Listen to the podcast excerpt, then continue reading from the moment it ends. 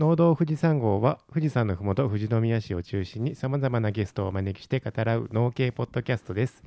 メンバーはパウンドケーキの配合を間違えた大ちゃんと新生活始まりましたいっちゃんと元気になったよのみーちゃんといちごとぶどうに興味はありますか？サトゥの？4人のパーソナリティでお送りします。よろしくお願いします。というわけで新生活か？新生活。やっぱそれ先頭に来るな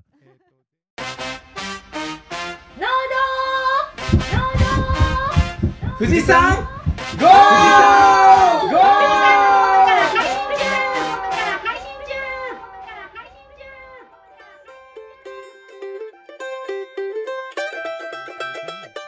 あのあれか。何個前だ？いやっちゃんの時に。農場キッチンの時か？うん。ってことで3つ前か。あ。麦ちゃんの時かきゅうりきゅうりの回うん。きゅうり会か。はいはいはい。ご報告があった。そう、そうなんです。でアパートを借りて。おおでもまだ何にも家具とか全然揃ってなくて、うんあの段ボール箱を、ね。段ボール箱を机にして。じゃあ今忙しいか。お仕事もあるしうん。家帰ってもバタバタしてます。でもまあ楽しいね。いいね。新生活うんうん。うとん思っております、え でもなんかやることあるからいいよね。あの家具買ったりとかさ。そういうの楽しい。ー楽しい楽しい。なんか夫婦の時間が長くなっちゃうとちょっとひ楽しいけど別になんか暇っていうかなんていうのかな。なんて言ったらいいのかな。経験者 なんかやるこコロナで外も出れないしあなんか単調な生活じゃなくってなんか楽しそうでいいね。変化があるってことだよね。そうそうそう、日常にね。うん非日常の連続だってことだよね。うん。日常ばかりになるとしんどくなってくるからね。うん。サトゥのところはね子供とかいるからさ、うんうんうん。だからさなんか子供がいろんなことやったり子供の成長に合わせていろんなことがあるからいい、ね楽しいけど。確かに確かに。今日もだからミュージカルの体体験教室行ってきたのうん娘が、うん。おー。あの無料の体験教室、うんうん。だからもう「アナ雪のタンタッタタンタンタン雪だるま作ろう」ってあるじゃん、うんうんうん。あれの踊りを体験でやってくれたみたえうんうんー。ひたすら飯食う前にやってて。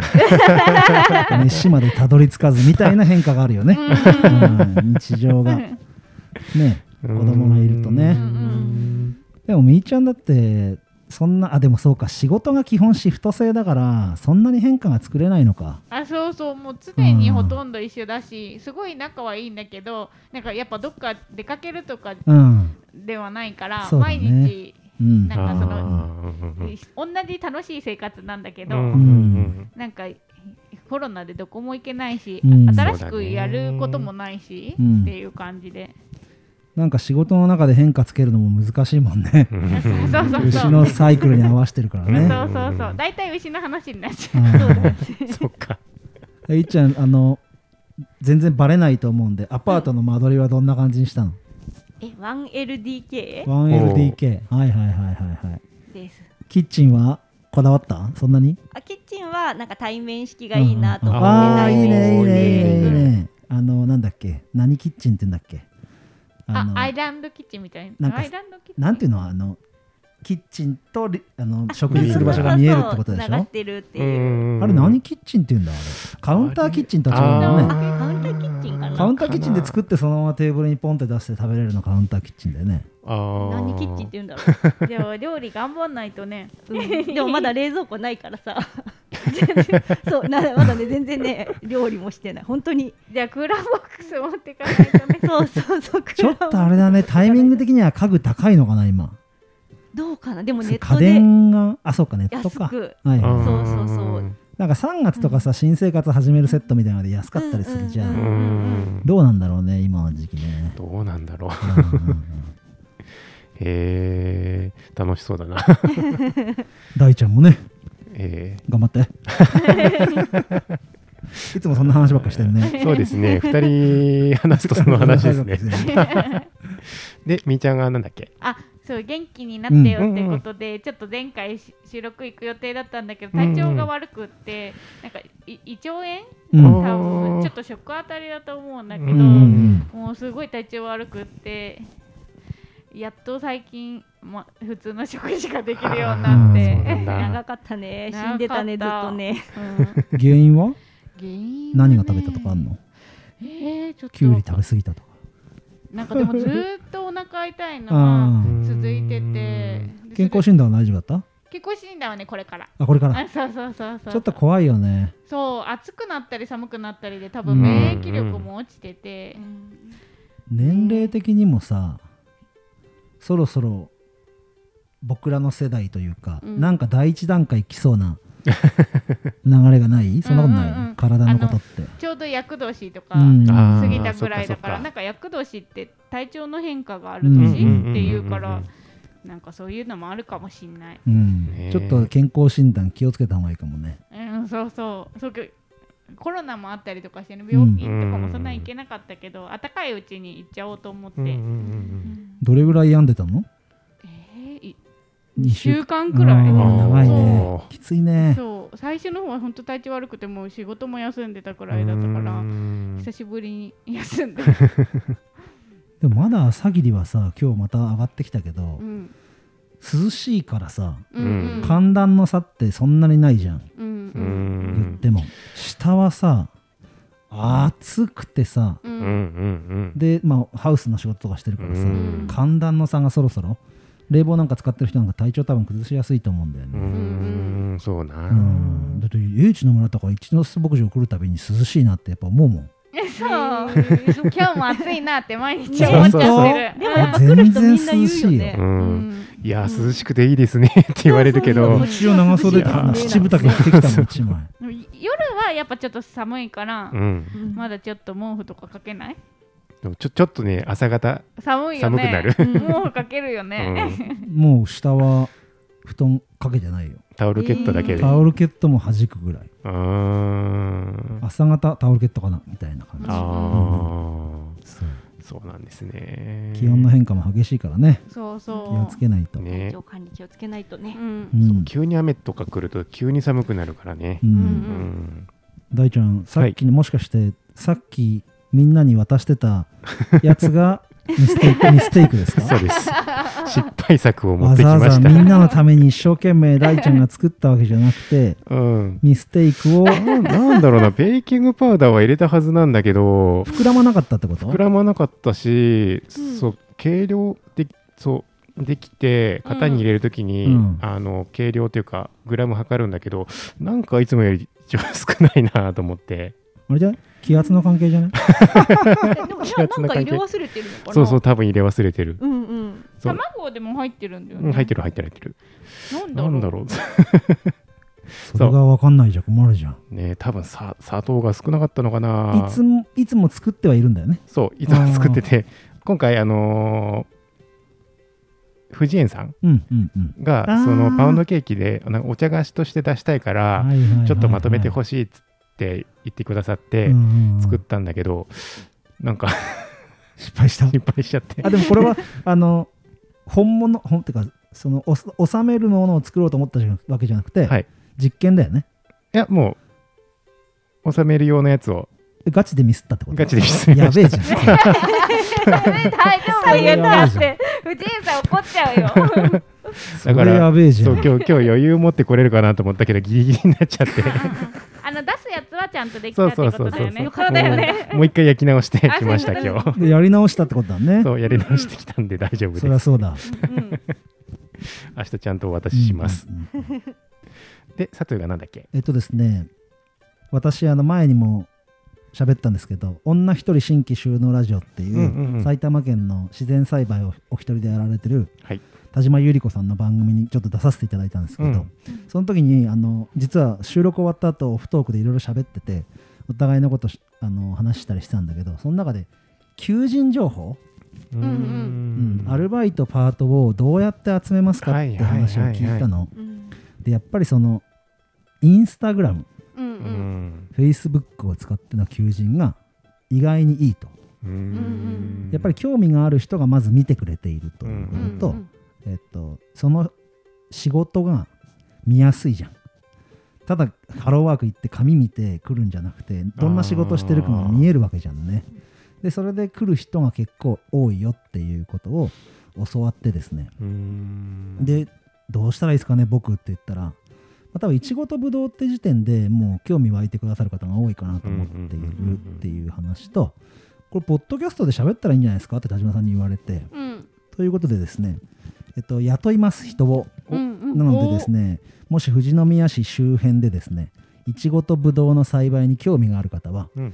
あのー農道富士山号のメールでもいいですし、えっと、ツイッターの僕の DM の方でもいいのでぜひぜひ連絡いただければなと何かの何かの方法で。うんでそこで細かい条件はまたお伝えしてうん。先に進める形になりますが、はい。ということでいちごとぶどうの栽培に興味がある方。年齢とかあの性別とか特にない？ない。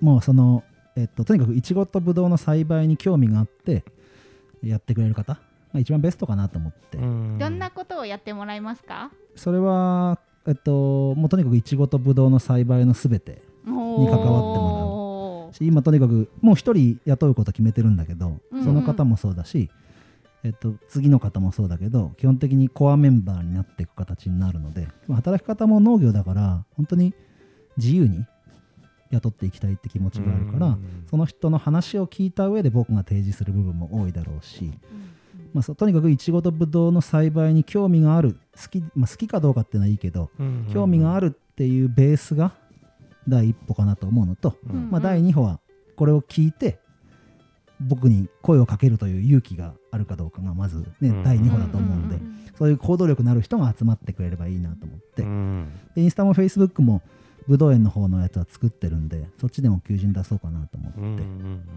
いることと、はい。あと、えっと、合わせてだけど麦ちゃんがツイッターでそうですね。求人を出していて、ちょっとえっと、規模拡大にあたって人が欲しいということ麦ちゃんも挙げてるので、ぜひ農道富士山号のメンバーの麦ちゃんのツイートを追いかけていただいたり僕も僕も大ちゃんもリツイートしてるんで、しましたしました。それを見ていただければ、えっと、麦ちゃんがどういう仕事をしていてどういう人を求めるかっていうのを細かく本当に丁寧に書いてあるので、ぜひぜひそっちの方も、えー、サトゥーと麦ちゃんの求人情報を ぜひとうんお願いしたいなとおいうふうな話でございます。はい。はい、じゃあというわけで今回は、うんえっ、とコーナー会エブリデイリーモーモーになり来ましたます。ね。今日はどんなお話が聞こえるのでしょうか？今日はフレッシュ牛についてあー、面白い。フレッシュ牛。一回出てきたよね。でも多分ちょっと出て話の中でもちょっと出てきたじゃあエブリデイリーモーモーじゃなくて、うん竹川さん喋ってたよね。覚えてないかな。ニュージーランドに行った時のあ話をしてて。俺はい。すんごい興味あって、でそれ話聞いてから一ノ瀬牧場でフレッシュ牛？フレッシュミルク？やるってなったらすげえ面白いだろうなとか思って。一回みーちゃんともなんかで話したかもしれなないんかミルクのスタンドのやつあそうそうそうそうそうそう。そう、うんそんな感じのあれなのかなと思って、うんすげえ楽しみ。ちょちょっと違うんだなおーいいね。面白い。牛乳についてじゃないんだな。あそうなんだ。そうなのへえ楽しみ。楽しみにして。はい。はい、行きましょう。というわけでメインディッシュへ。富士山メインディッシュへ。ゴー。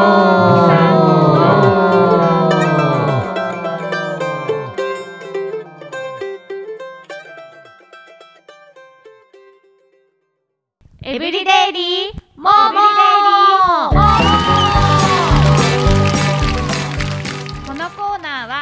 酪農家の日常と牛についてのトークや質問。疑問についていっちゃんとみーちゃんの姉妹がメインで話していきます。パチパチパチ今日はサトゥーと大ちゃんも参加してくれます。はーい。よろしくお願いしよろます。しくお願いします。本日は第13回目となります。今回のテーマは？フレッシュ牛についてです。ちょっとなんかうんなんかねちょっとね、うん。合わなかったね、うんうん。フレッシュ牛についてです。フレッシュってどういうこと？さっきサトゥーがあのフレッシュミルクかなみたいな。そういうことか。そう。ふうに今気づいた。あの思った思ってたんですけどミルクの成分ではなくってフレッシュ牛っていう牛について話していきます。はあ。俺フレッシュ牛乳だと思ってた。とんだ勘違い。でフレッシュっていうのは分娩直後から分娩3週間後までの期間のことで。へだからそういう種類の牛とかではなくっうんて、うん分娩の直後からあ直後の期間のことをフレッシュ牛と呼んでいます酪農牧場にいる牛たちは牛乳を出すために出産してミルクを絞ってっていう過程をずっと繰り返しているんだけど牛乳と同じように牛乳じゃない人間と同じようにん。産前産後はとってもデリケートでうんすごく大切な時期なのでその時期は特にしっかりと牛の管理と観察をしています。今回はそんなとっても大切な時期にあたる赤ちゃんを産んだ直後のフレッシュについてお話ししていきます。ちなみに酪農で赤ちゃんを産む前人間でいうと産休にあたるような期間を何ていう期間か覚えてますか？サトゥー。缶缶乳牛違うな。合ってチる？あレやった。正解。缶缶牛？缶乳牛？貫入貫入。あ貫入でいいのか、うんそうあのあ期間だからか。そうそうそう。あそっかそっかそっか。漢字で乾かすという字にミルクの父と書いて貫入です。この貫入という期間については農道富士山号32号目で配信したエブリデイリーもうもう第5回目でお話ししたのでそちらもぜひ聞いてみてください。牛には三大疾病っていうものがあります。あ酪農牛ですね。うん。には。で一つ目は乳房炎。うん。あで乳房炎っていうのはまあその漢字乳房の炎症ーで乳房炎うんうん。うんなんですが、乳房に細菌が入って炎症を引き起こす病気。でもう一つは、えー低病。低っていうのはひずめっていう、あうんあはいはいはいなるほど。ひずめの病気うんひずめの病と書いて低病と読みます足。で特にひずめに関する病気です、はいはいはい。で3つ目が周産期病です。周産期っていうのは、えっと、漢字で回るっていう字。陸上のトラックうんうんうん1周2周とかの周にお産の産。うん。で期間の期。に病で周産期病と書きますがお産の周辺の期間でえお産に関連して起きる病気のことを言います。え V, v ん。体の中でお産に関係するところが病気になることを周産っていうの？お産に関係する期間に病気になることを周産？あそうお産に関係する期間。期間か。うん、期間。うん。体の期間じゃなくてあのなんだん。うんと時期はいいうはいはいはい。はいへえ高血圧とかじゃないんだね。うんそうなのよ。人間とはね違う。やっぱりね経済動物としてのなんか病気って感じだね、うんそうなの。でこの三大疾病の中の一つであるお産にまつわる病気す周産期病を防ぐことは酪農経営の中でとっても大切なことです。うん。逆に産前産後の牛以外は病気になることもそんなにありません。あそうなんだ。ううん。ん基本ねけ割と強い強い動物なんだね。うん。うん。うん。だからそれだけ産む時に負担がかかってるってことああなん。まあそうだだろうねねそうだね。うん。で牛は分娩してすぐに搾乳を開始します。だけどし周産期病になってしまうと牛乳を出し始めたスタートでつまずいちゃうのでその後の乳量の伸びに影響が出ます分娩後560日がミルクの出る量のピークになるんだけどそのピーク乳量が下がってしまうっていうだけじゃなくって、子宮の状態も良くないので次の妊娠にも影響が出ます、そんな状態を防ぐためにもフレッシュ牛を病気にならないように飼うことが大切です。はいはいはいはい。はい。フレッシュ牛を観察する一番のポイントがありますそれはとても単純なことなんだけど、うん。それは何でしょう？ハ大ちゃん。ードルハードル上がったぜ。単純なことって言われたから。もう一回フレッシュ牛を見極める、観察するときに、うんうんうん。ここを見れば元気かどうかとかわかるっていう、そうこんんこは絶対押さえとかなきゃみたいなポイント。うんうんうん。ご飯をちゃんと食べてるかどうか？大正なんでなんでなんで？解すごくない？俺体のなんか変化かと思ってた。食事なんだ。食事。なんか結構牛なんか食事に気を使ってるイメージあるから、うんうん。そこが一番大事かなと思って、やっぱり朝霧にそう住んでるだけありますね。ね この前餌のやつもやったもんね、うんうん餌を食べられているかどうかっていうのがすごい大事です。まあ確かにな。人間もそうだもんね。食欲落ちるとね、うんうん、病気の時はうん食べたくないとかでね、うんうんやっぱり人間はなんかちょっと食欲ないとか言うけど牛は見てないとわかんないから、一番そこがわかりやすいよね。ね。ちなみに大ちゃんちの愛犬の空は体調は何で判断するんですか？あいつはなんだろうな。その日のテンションかな。なんか今日なんか今日、うん、おとなしいなみたいな。テンションで体調を判断すると、うん。もし犬がさあの気分屋だったらわかんないね。わかんない。確かに。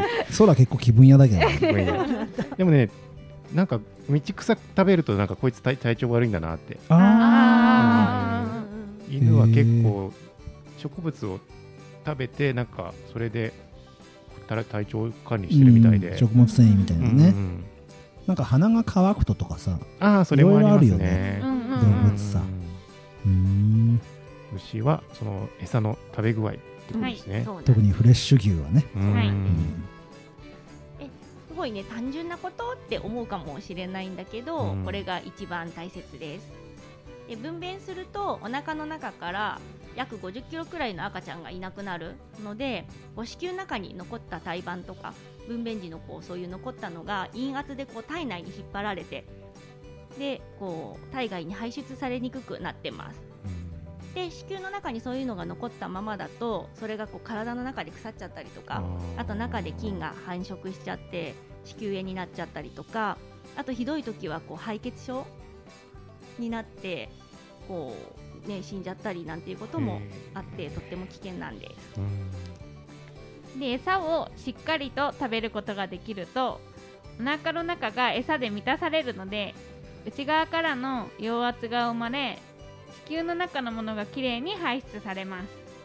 これにより子宮の状況が早く良くなりうん。次の妊娠に向けての準備も早めにできるようになります。うん。今ちょうどオープンチャットでうん、「フレッシュ牛って知ってますか?」って言ったらバーバラさんが「初乳の牛」って来ておすごい。うんうん。間違いじゃないよね。間違いじゃない、うんうんうん。うん1回目初乳の牛ってことは初めて子供を産む牛っていうイメージじゃないの？多分これ。初乳の牛。赤ちゃん産んだ後の一番最初に絞るあだからいいのか。正解か。うんうんまあ惜しい惜しいって送っちゃったけど正解か。そうだね。何度産んでもうん産んだばかりの牛のことをフレッシュ牛でいいんだよね。そうそうそうそうあじゃあほぼ正解だ。うん。すいませんでしたバーバラさん。でさ今の胎盤の話だけどさ結局あの人間でも帝王切開とかだとうん。やっぱその傷が塞がるのにちょっと大変だとかっていうのとうん同じようにやっぱスッて産ませてあげることが大事ってことだよね。うんうんうん。で牛のさ帝王切開ってあんの？あるあるけどだ。でも3年に1回とかじゃない、うん。本当に自分で産めない時うんうんだけ、うんうん、めったにないね。でもかなりのね負担だよねそうだよね。でかいもんね。ううん。ん傷口がねものすごい開くよね多分ねもう自分で産めないくらいに弱ってるってことだもんね、だからそこでオペをするっていうのはまあかなり、ねうん。うん親おうん親のもう命は結構、その救急車で運んでさ手術室に入れてさ無菌の状態でやるわけじゃないもんね。うん。そうそう。その場でやるしかないから菌だらけだしね。あーありがとうございます。すいません。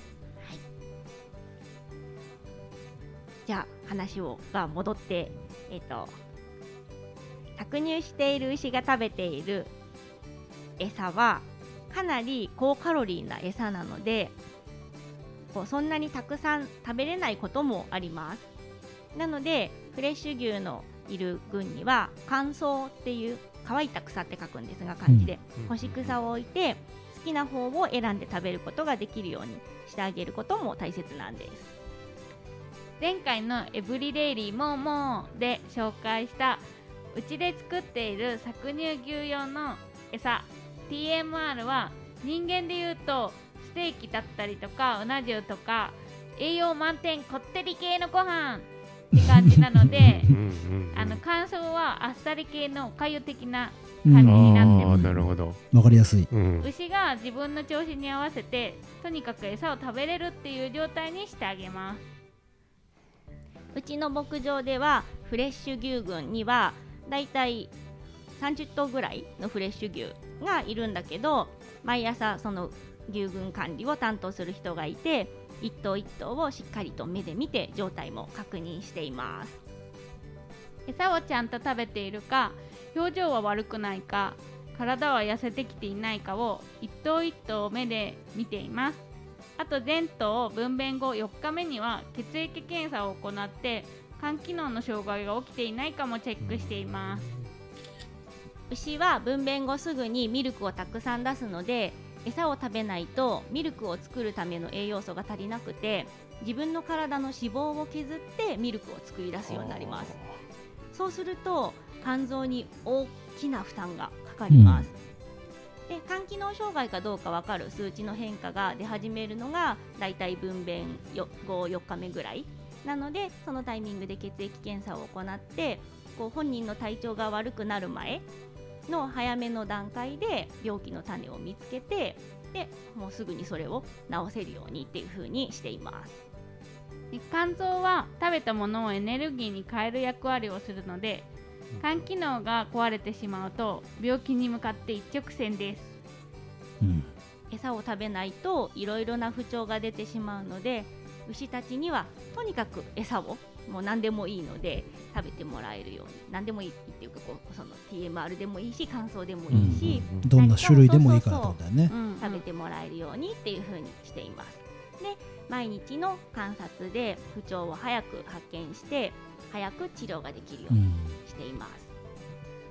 一度体調が悪くなってしまうと元に戻るまでにとっても時間がかかるので、早めに手を打って早めに回しても回復してもらえるようにしてるんだよね。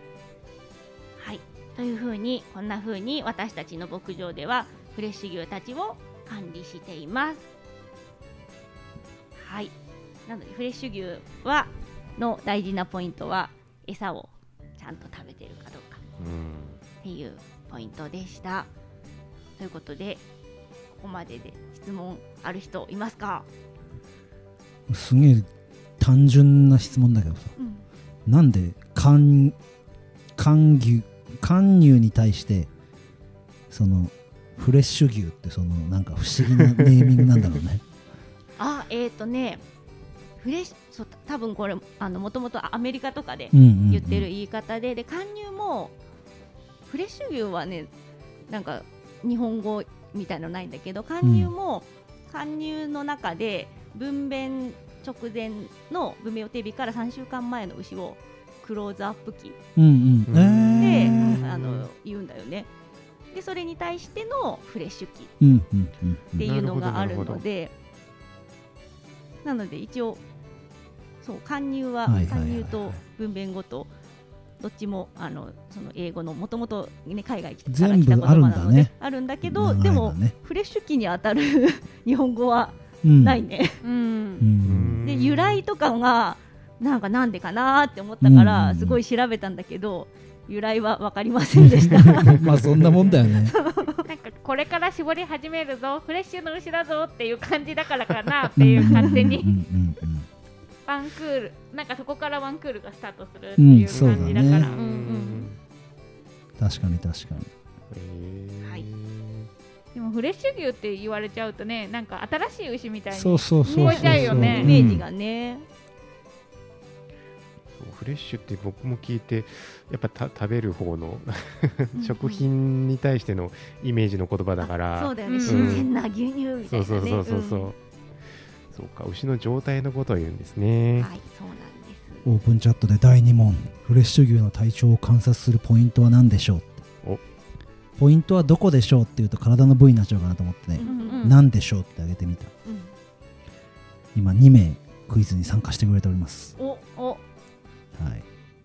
楽しみですね。うん。はい回答が来るかなんかやっぱり哺乳類だから人間もううん子供を産んだ後やっぱ食べたりとかうん。あるのかな？こういう陰圧とか弱圧とか。痩せちゃうっていうよね。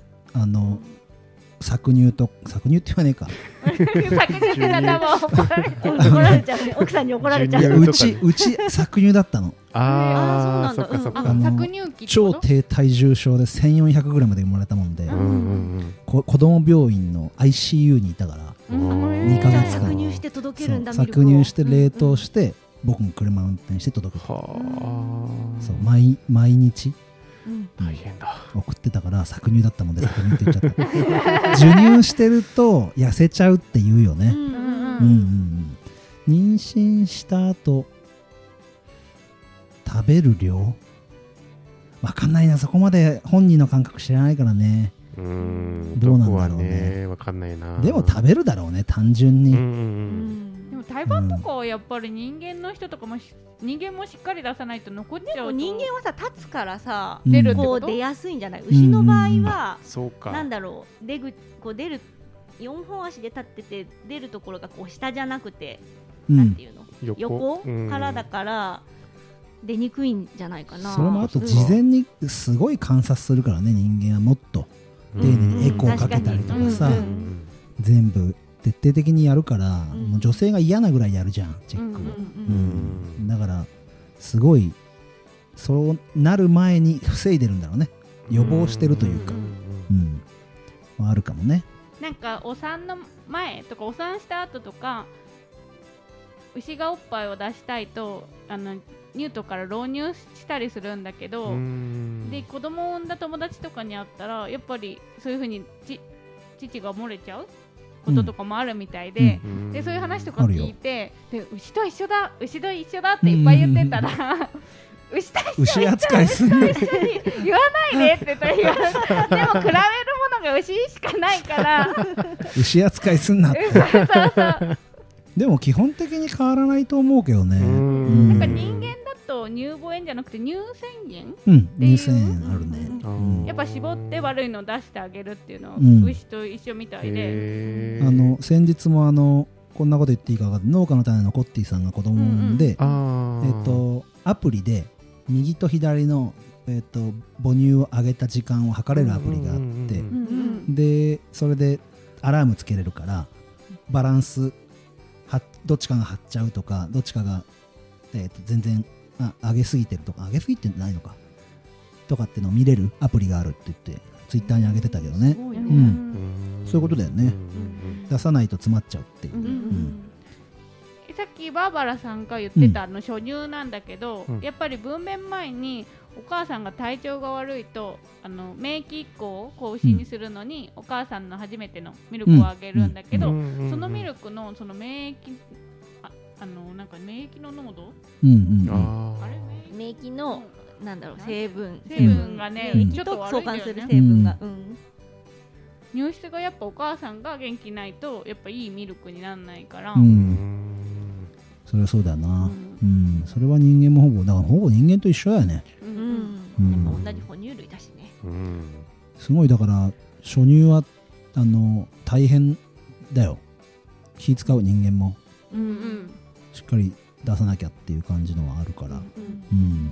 うちもそうだったな、うん。今オープンチャットでさクエスチョン2フレッシュ牛の体調管理のポイントは何でしょうって送ったら鈴尾さんが一発でたくさん食べてるかどうかって当てられちゃった。おーすごい。すごいね。う、ん。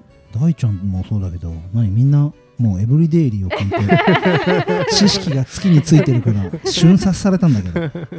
すごいね。すごい大正解だ。皆さん素晴らしいオープンチャット。うん胎盤とかもスルって出る牛もいるんだけど、うん。やっぱりなんかスルって出なくて自分で出し始めてつる下がっちゃってる時とかあるんだよね、でもそういう時は無理やり剥がすと子宮が傷ついちゃうから剥がさないでもうそのままダラーってだら出したまんまにしとく。自然に落ちるまで。で触らずっていう感じなんだけど、う搾乳の時にそういう牛が入ってきてで技能実習生で子供を産んでる子がいるからあれ人間もやっぱこういうのある？みたいな感じで言ったら やっぱ子供産むみんな同じねなんて言って ちょっと怒ってる。ねちょっと恥ずかしがってたよ 恥ずねかしがってた。もう一人の結婚してないベトナムの子も笑笑ってたけどね。やっぱ牛も人間も同じなんだねなんて言って。うん。言ってたね。はいということでじゃあ質問は良いでしょうか。はい。はい、ありがとうございます。もしよかったらあのおさおさんじゃないね。あの、うん。子供を産んだ人うん。牛とこういうところ一緒だよっていうこともあっあたら、う。んぜひ教えてください。今日はやっちゃんがいないからねあ、そうそう。そうそう。出産を経験した人がいないか。ら そうそうそう。そうちょっと私たちじゃわかんないからね。気になるよねやっぱね。そういう牛と人の比較もね、してみたいね。はい。ということで、えー次は酪農豆知識のコーナーに移ります。みーちゃんのとこ言っちゃった。はい。今日ははい。ひずめについてです。牛のひずめは人の中指と薬指に当たります。ほで牛は、えー、と偶蹄類で、うん。うん。ひずめがこう2つに分かれています、はいなのでその2つに分かれているのが、まあ、それぞれ中指と薬指人間に当たる部分になります。なんか丸い旅みたいな感じで、ね、うんうんうん。イメージできるかな？足先が旅ではいはいはい。長くなくて丸っていううんう感じ。ん。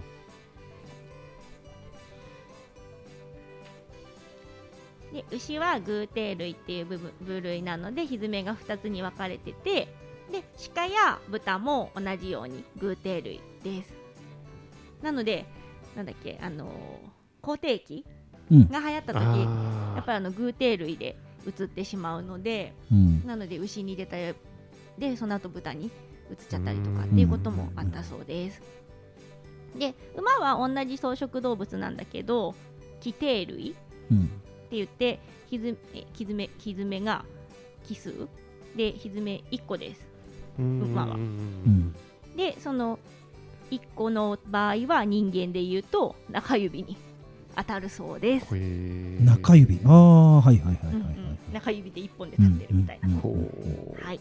なんで中指なんだろうね。親指じゃダメなのかな。なんかこうまっすぐまっすぐ力がかかるんじゃない、多分骨の骨の問題じゃない？多分。そうだね。ああそっか。構造的に。あ構造的にただまっすぐ。親指と小指じゃダメなのかな。ちょっとわかんないんだけど。うん役割だろうね。多分。うーん指の役割に一番合ってるのがってこと、つ使い方が違うじゃん。こうじゃん。うん、うん中指って。うん親指小指ってうちにうちにしか行かないじゃん。うんうんだからじゃない？カエルとかもさ違うよねまたね張り付いてるから飛び跳ねたりするじゃんうんうん多分使い方の問題じゃない？馬は前にだけ進めばいいんじゃない？だから。そういうことか。あーううん。んでもそう思うとあのあでも4本足あるからか。そうそうそう。なんか前に進むの大変だなって思ったけど、うん。4本なきゃ進めないよね。ん？そんなことないか。うん。えだってあんなちっちゃい足だったら人間は平たいからうん。あのなんていうの？こう漕いで前に進めるけど1ッていけるってことか。個だったら全然もし馬があの足でうん2本だったら全然前に進まないんじゃない？そうかな。ちょっとよくわかんなくなってきちゃったけど、うん。難しい問いだね。うん、なんか親指ないと立つのも大変とか言言うじゃんで人間が。うん。うん。うん骨折しちゃうともう死を意味するっていうその馬のそういうところはそういうところにあるのかもしれないね。ああそうだうね、ん。そうだね。い一個かけるだけでバランス取れないっていう、うんううんんはあいろいろ考えるね。ひずめでこんなに広がる はい。だからやっぱ三大疾病にひずめがうんそうだね。あるかもしれないね、うんうんなんか納得したもっとうん。はい。では続きまして今日のお気に入り。今回は今回はって今回もか。牛です。お。今回の牛は？王道ですね。みーちゃん。お願いします。えー番号306おもちゃんですゼロ六を取って、うん。みーちゃんと3がどっか行ったんだね。そうそうそうみーちゃんが名付けました。06でおもちゃん。おもちゃんとの出会いはなんか視線を感じて振り返ったら搾乳が終わるとおあの待機場絞った後に待っているところがあるんだけど、うんうんみんなはなんか絞ったらどんどん餌場の方にいるんだけど、うん。一頭だけなんかずっと見てる牛がいてううんんそれがおもちゃんとの出会いです。あの出会いっていうかそうそれ出会いっていうんですか？出会いっていうかなんか。出会ってたけど気づいた瞬間とおむちゃんの特徴をつかんだというか。そうそう。気づいた瞬間うんうんうん。すごい見てたみたいな。あででおもちゃんはなんだろう。やっぱ牛もみんな性格があるからもううん。撫でて撫でてって寄ってくる牛もいるんだけど、うん。あんまり顔に出さない、うん。ももちゃんはねそれでなんか見てるなって思って顎の下とシャイなかんだね。あそうそう。シャイシャイっていうなんだろう。ぼーっ。うんぼ静かにぼーっと見てる、うんうんうん。静かにう。ん。静かにいるって感じ。ちょっとしゃくれてるんだけど、内向的なんだね。そうそうそうそう。であの顎を下がってみたら全然逃げないし、うん。もっと撫でてっていう感じで、うん。毎回絞った後もう撫でてほしくて撫で待ちしてる。へえなで待ち。でなんかそんななんか可愛げのある牛なんだけど、うん。牛舎に行ったら多分牛群の中ではボスの方？へでー。なんかそのご飯食べた後に水を最初に飲んでる牛は結構強いみたいででおもちゃを最初の方にいたりちょっとちょっかい出してきた牛には頭でバンってやったりとかして、うんでも人間には全然ねそういうことしないよね、うんうん。地位が違うんだね人間と牛はね。もっと撫でてっていう感じの面白。い牛ですごい可愛い牛です、うん。みんなオムちゃんって呼んで可愛がってるね。そうそう。うんうんうん。名前がいいね。可愛がられそうな。うん。大体みーちゃんがね名付けるからね。もう多分すごい名付けてるよね猫も牛も馬も。センスがあるかどうかって言ったらわかんないけど。名付けるという行動をたくさんしてるだけでしょ そうそうそうそう。いい名前を選んでるっていうよりうんもう強制的につけてんでしょ。そうそうそうこの学校みたいな。そうそうそう。それ趣味だねもう。もう多分名付け親になって50以上は名付けてるかな？うん。名付け親に。名付け親なの、うん。名付け親だよね名付けたらね。そうだね。まあまあまあまあ牛本人が喜んでるかどうかはわかんないけど、その名前で。うん。確かにね。なんか神社で名前を授けてるみたいな今立ち位置で言ったけどさ。でもちょうどその子に合ったようなちゃんと名前をつけてます本当かよ。オムちゃんの由来06だったじゃない。ちょっと私はそこに関してはノーコメント。コメントしづら。まあでもね翔ちゃんもねみーちゃんの夫の翔ちゃんも意外と結構いろいろ名付けてるからね、うんでも翔ちゃんのセンスもね面白いからね。う んまあ2人で気ねあのそう謎のね。正の字つけて競えばうん名前つける。両名付けの親。やっぱ私の方が名付け親歴が長いからね。うん翔ちゃんは名付けてもさあんまり人には言わないで自分の心の中でそうやってこっそり呼んでる。こっそり呼んでこっそり呼るっててなんか元気ない時にいきなりその自分の勝手につけてる牛の名前で呼ぶからえ誰？みたいな風に。あいつ元気ないんだよマルシーみたいな。誰マルシーって？みたいな。あマルシーを美里がつけた。あそうなの、うん、304だからマルシー。結局そこじゃね大体牛の場合は番号が多くって。えはいはいはい。ルナちゃんも私つけたしね。267で下2桁で大体。うん。馬の場合はスイーツね。そう。んうん。猫は？う猫はあの鳴き声とか。なあ特徴か。そう。なんかみんなには目当て聞こえるみたいだけど、うん。私にはマウって鳴いてるように聞こえた猫はマウちゃんうん。でってことはみんなはマウの由来がマ分かんないってことだよね。そうそうそう全然マウって泣いてないよえなってなほらマウって言ってるじゃんって言うんだけどね。うーんっていう共感できないっていうねみんなね。でも鳴き声でちゃんとどの猫かわかるからだいたい喧嘩とかしてるとどの猫が喧嘩してるかとかも声でそうまおちゃんはまうって鳴いてみやちゃんはみやって鳴くから みやちゃんで。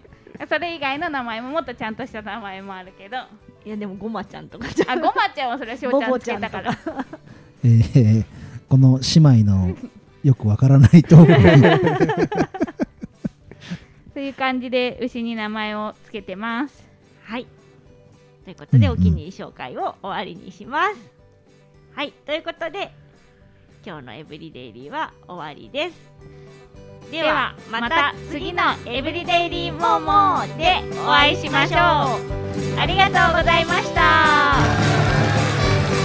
デザートへしぎさんゴー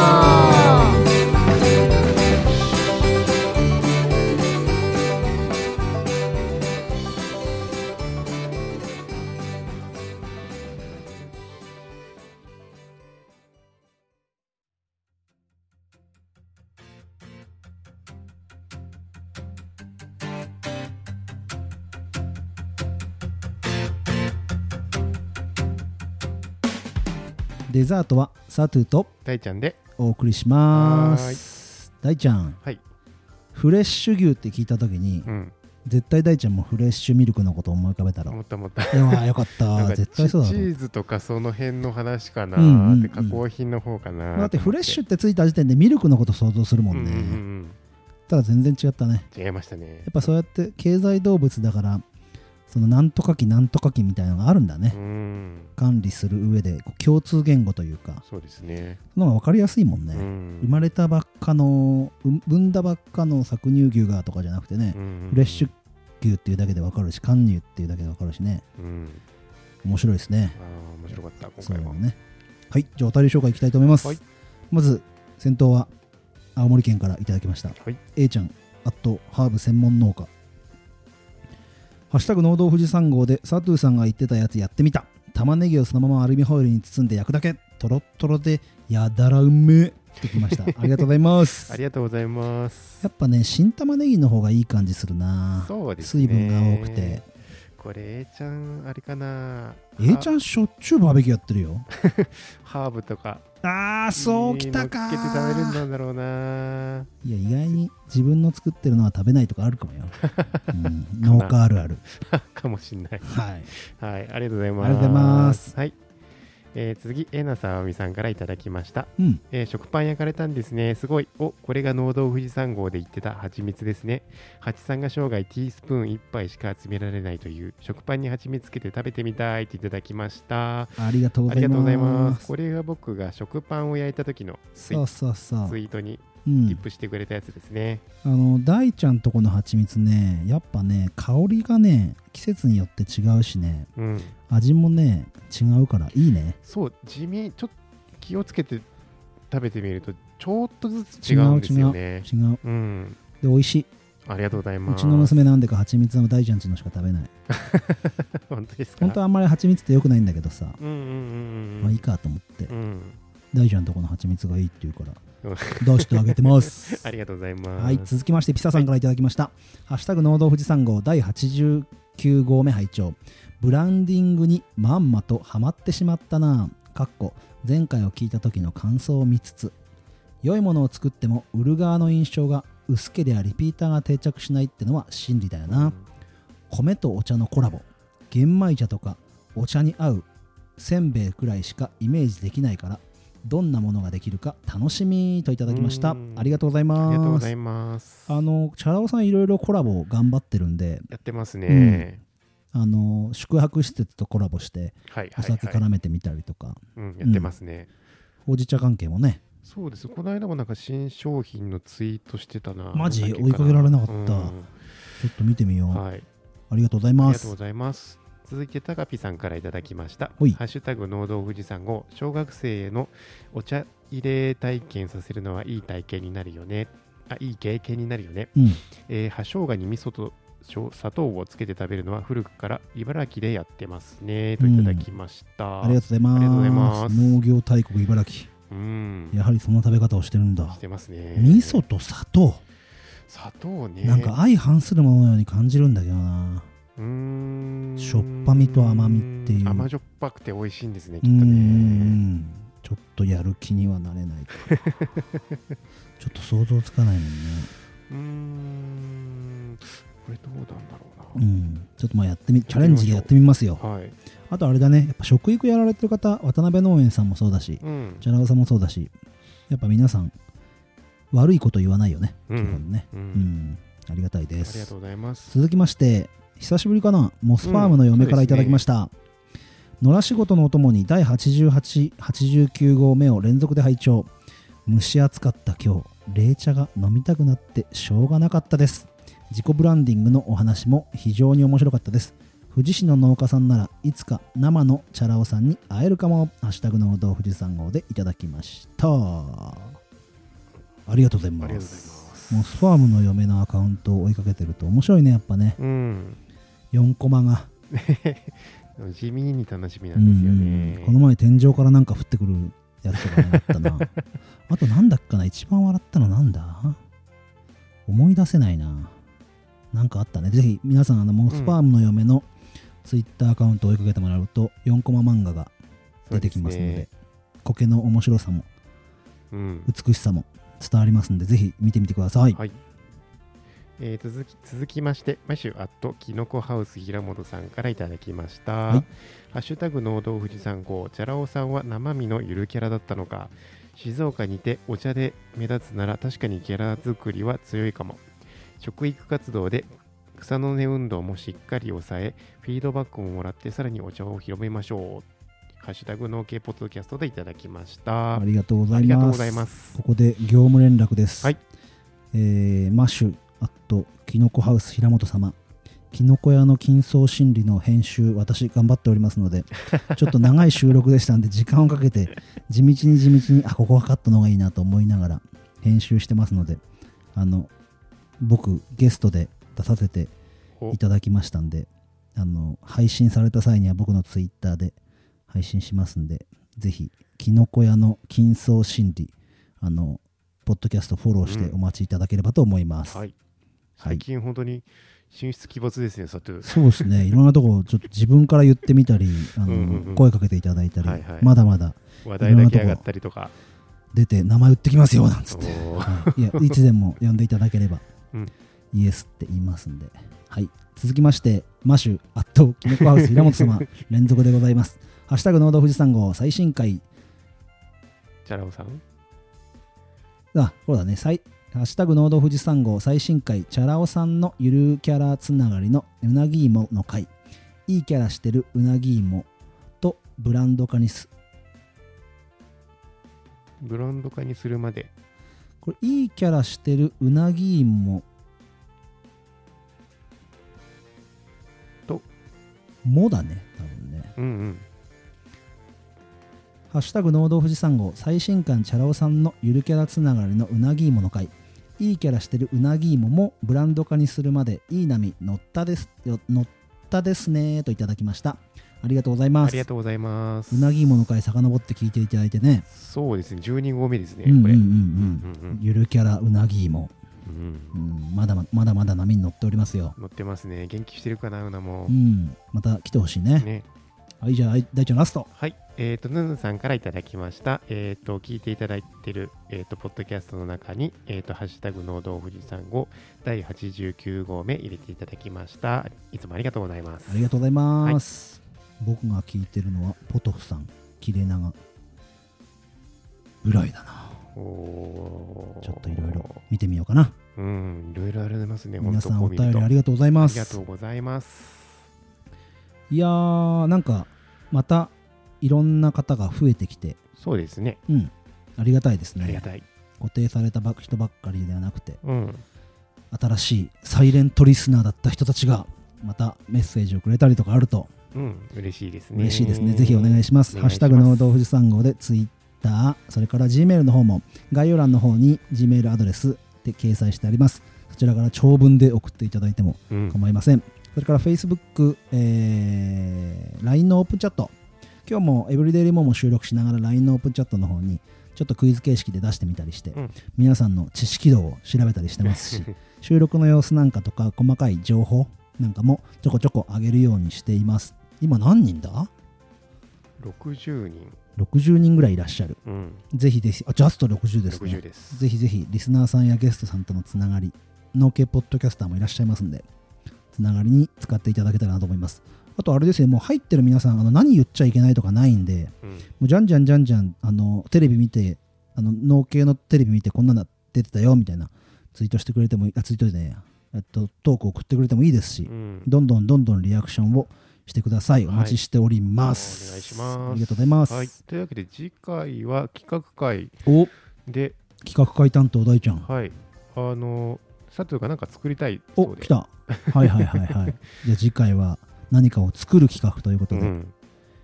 やっていきましょはい。皆さん楽しみにしていてくださう。い。はい。じゃあまた来週会いましょう。また来週へ。富士山富士山 GO!